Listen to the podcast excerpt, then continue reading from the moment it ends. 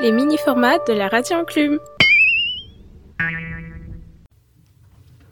Bonjour à tous, c'est un plaisir de vous retrouver. Vous allez avoir la joie d'écouter le podcast de Chris et Mathéo sur les écrans.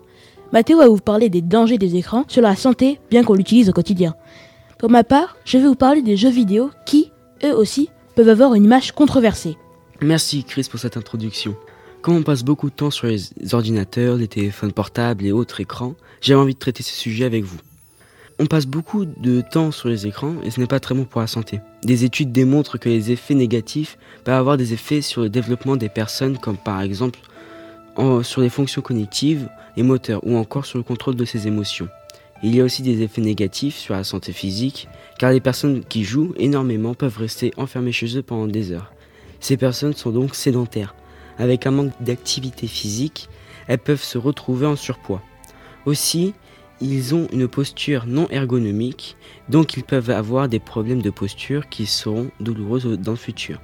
De plus, le fait d'utiliser beaucoup trop les écrans peut faire perdre 25% des capacités cardiovasculaires. Car en 1971, un enfant qui courait le 800 mètres le faisait en 3 minutes. Et en 2013, pour la même distance, il lui en fallait 4. Le fait de passer trop de temps sur les écrans peut avoir aussi un impact sur le manque de sommeil, notamment chez les enfants et les adolescents qui n'ont pas de limite de temps pour jouer. Les troubles de l'attention sont liés à l'exposition des écrans, car les enfants peuvent rester concentrés pendant un laps de temps assez long devant une tablette ou une console de jeu, et cela fait en sorte que l'enfant ait des difficultés à rester tranquille en classe ou pendant les devoirs. La vue est aussi affectée par une utilisation prolongée des écrans, notamment dans le noir car les yeux forcent plus parce qu'on cligne 5 fois moins des yeux quand on est devant un écran. Cela peut engendrer une fatigue visuelle, une vision trouble, des maux de tête, des yeux qui chauffent ou qui picotent, et une perte d'attention ou de concentration et des troubles de la vue. Sur le plan émotionnel, ça peut créer de la dépendance au même niveau que l'alcool et d'autres drogues. En activant le circuit de la récompense, les jeux vidéo peuvent donc être considérés comme une addiction. Bien qu'on en ait besoin au quotidien, ce n'est pas sans répercussion. Afin d'améliorer son utilisation des écrans, il existe une formule qui s'appelle la formule de 4 pas. Pas le matin, pas au repas, pas dans la chambre et pas au coucher. Il faut contrôler son temps d'exposition aux écrans. Les dérives sont nombreuses, notamment sur les réseaux sociaux. Mais on peut s'imposer des limites afin de ne pas passer tout son temps devant les écrans et ne pas impacter sa santé. J'ai parlé de notre exposition aux écrans, mais toi, Chris, tu vas nous parler plus précisément des cas des jeux vidéo. Oui, en effet, c'est un sujet qui me tient à cœur, car bien qu'il soit vivement critiqué, les jeux vidéo ne sont pas à diaboliser. Le jeu vidéo est né dans les années 70. Ce sont des images animées d'un gameplay dans une interface accompagnée de musique pour plus d'immersion. Le premier jeu vidéo est Pong. Les premiers jeux vidéo étaient en noir et blanc et n'ont pas cessé d'évoluer depuis allant du pixel à l'image réaliste. D'abord en 2D, ils ont évolué en 3D dans les années 90. C'est dans les années 90 que les bandes d'arcade ont connu la rage d'or. Chaque évolution ou révolution graphique est l'occasion de sortir de nouveaux jeux ou anciens jeux toujours plus performants. Il existe différents types de jeux vidéo action, aventure, réflexion, jeu de rôle, simulation, stratégie et bien d'autres dans des univers toujours plus divers fantastique, science-fiction, historique. Le monde des jeux vidéo est un marché en plein essor qui ne cesse de se renouveler et de mettre de nouveaux jeux sur le marché. En 2017, les jeux vidéo faisaient 4,3 milliards d'euros de chiffre d'affaires.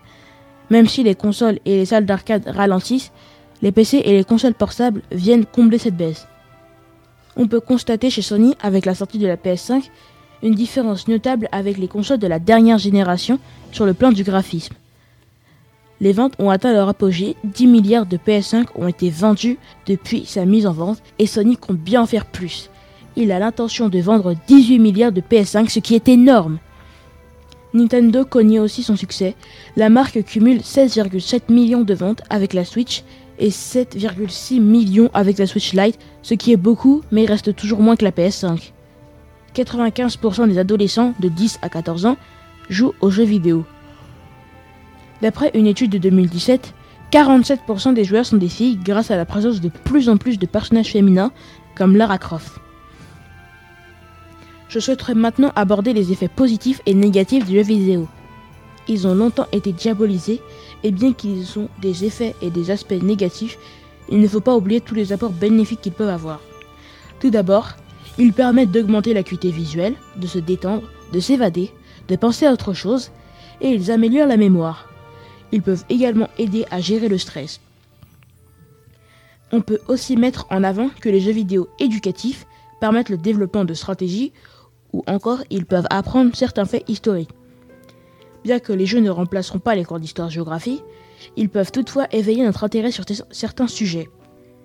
Les jeux vidéo peuvent aussi initier à l'apprentissage de nouvelles langues ou instruments de musique. Pour ceux qui joueraient à des jeux vidéo en ligne et avec d'autres personnes, il ne faut pas oublier que les jeux vidéo ont un rôle de socialisation. Pour des personnes timides, cela peut aider à interagir avec ses pairs. Mais les aspects négatifs ne sont pas à négliger. Les jeux vidéo peuvent développer une forme de dépendance qui, si elle est trop importante, peut être reconnue comme une maladie. Selon une étude menée sur des adolescents entre 12 et 14 ans, 10% ne dorment pas suffisamment, voire dorment moins de 6 heures par nuit, qui est surprenant. 33,5% des adolescents passent plus d'une heure sur un écran.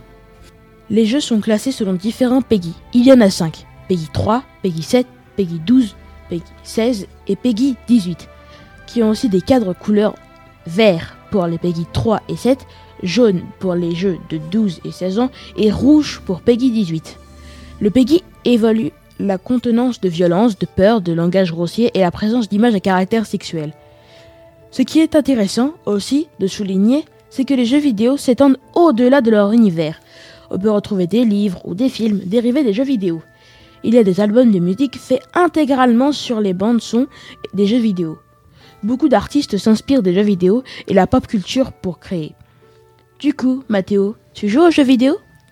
Eh bien, euh, j'aime beaucoup jouer à Halo et à Callisto Protocol. Je ne doute pas des effets bénéfiques que tu tires de ces jeux vidéo, mais tu passes combien de temps devant les jeux vidéo bon, Ça dépend. Par exemple, euh, de 20h je commence et je finis à 1h30, 2h. Mais tu n'as pas dit dans ta chronique qu'il ne fallait pas passer tant de temps devant les jeux d'ordinateur hmm, Si. Mais dis-moi, Chris, et toi, tu passes combien de temps sur les écrans, jeux vidéo compris? Euh, En moyenne, beaucoup de temps. Le week-end, ça peut aller du matin jusqu'au soir et la semaine de 4 à 5 heures. Mais tu sais que la nuit, il faut dormir. Mais 6 heures, c'est bien. Hein.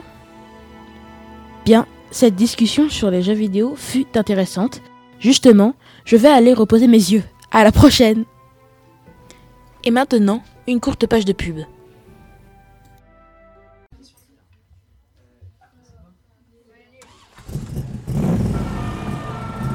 Jouez au nouveau Marcelo Kart 12 Deluxe sur les consoles Nintendo.